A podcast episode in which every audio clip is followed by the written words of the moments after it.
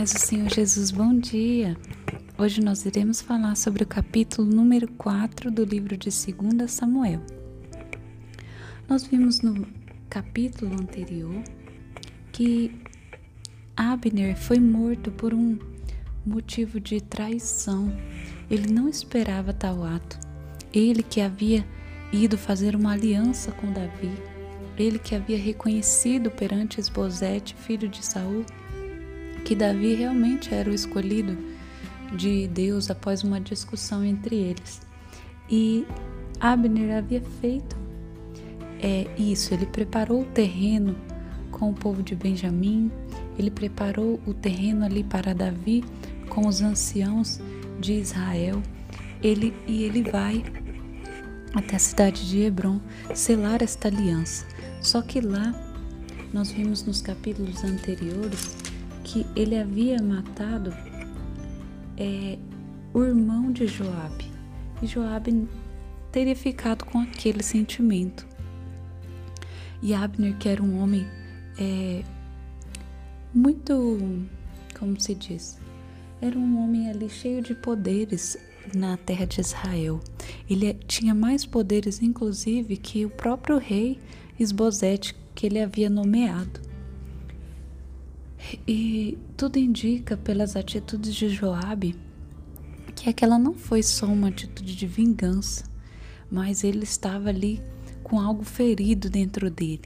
Então ele resolve trair Abner e o mata é, de uma forma assim muito traiçoeira, pois ele que havia ido fazer uma aliança não, não estava é, preparado. Ele que era um, um chefe ali, o capitão dos exércitos, ele poderia se defender muito facilmente, mas da forma e como foi feito por este homem, é, ele não pôde se defender. Então, nós vemos hoje que a notícia de que Abner fora morto lá em Hebron chega até o filho de Saul, o atual rei, né?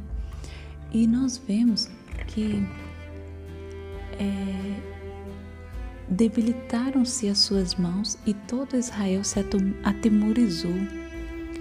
Em outra versão, as mãos lhe afrouxaram e todo Israel pasmou. Então eles não acreditaram né, naquilo que aconteceu. Mas nós vamos ver que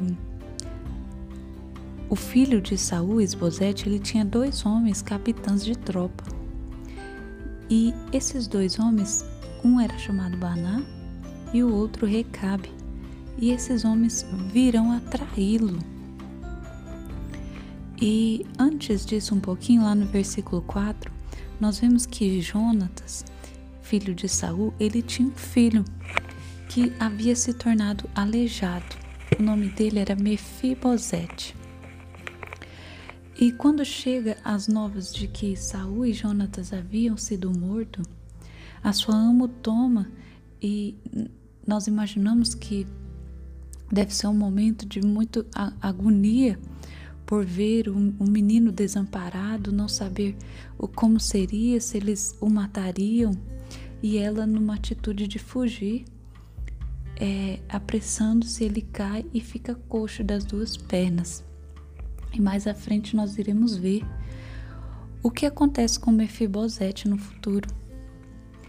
E voltando aqui à história de Baná e Recabe, esses dois homens capitães da tropa lá de Israel, eles vão à casa de, Mefibo, de Isbosete no maior calor do dia, diz a palavra, estando ele deitado a dormir meio-dia. E ali eles ferem ele na quinta costela e escapam.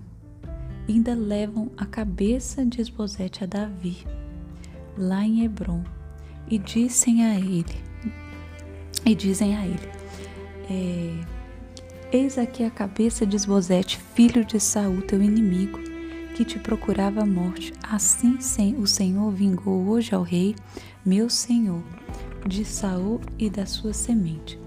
Então esses homens, vi, vendo que Davi assumiria tudo, eles se adiantam e, e matam aquele rei ali que estava sobre Israel. Eles matam a descendência do ungido do Senhor. E Davi, que já havia é, matado, aqui na palavra fala, um simples mensageiro que chegou com a notícia, o simples fato dele demonstrar alegria em trazer a morte de Saul, já justificou que ele lançasse mão e matasse ele lá em Ziclac. Então, ele Davi diz que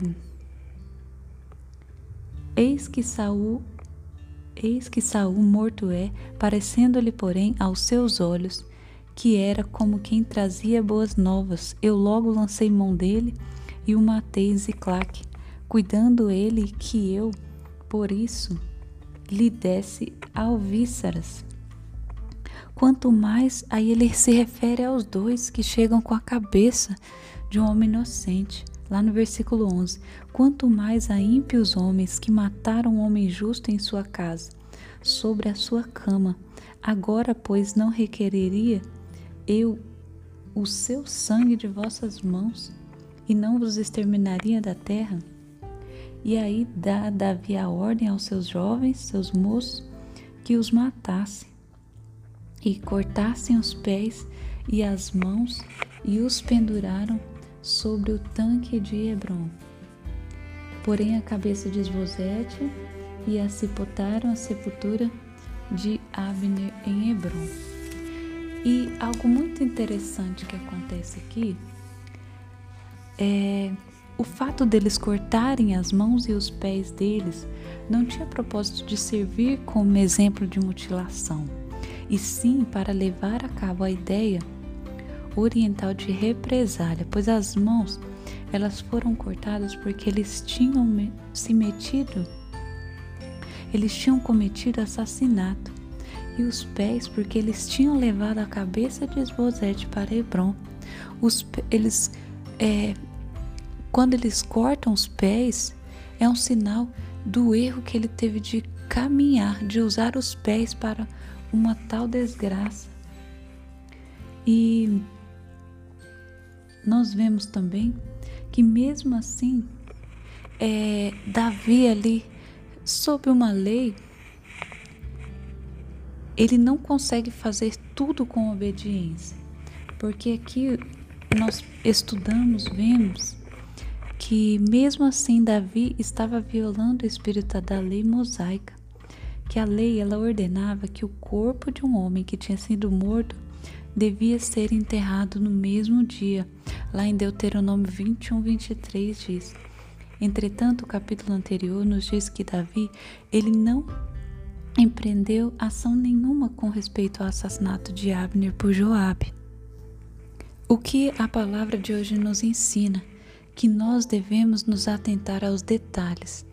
Aquilo que o Senhor nos deixa, que, que Ele nos ensina através da Sua palavra, dos seus princípios, nós devemos é, ser servos, ser filhos nos mínimos detalhes, obedecer nos mínimos detalhes.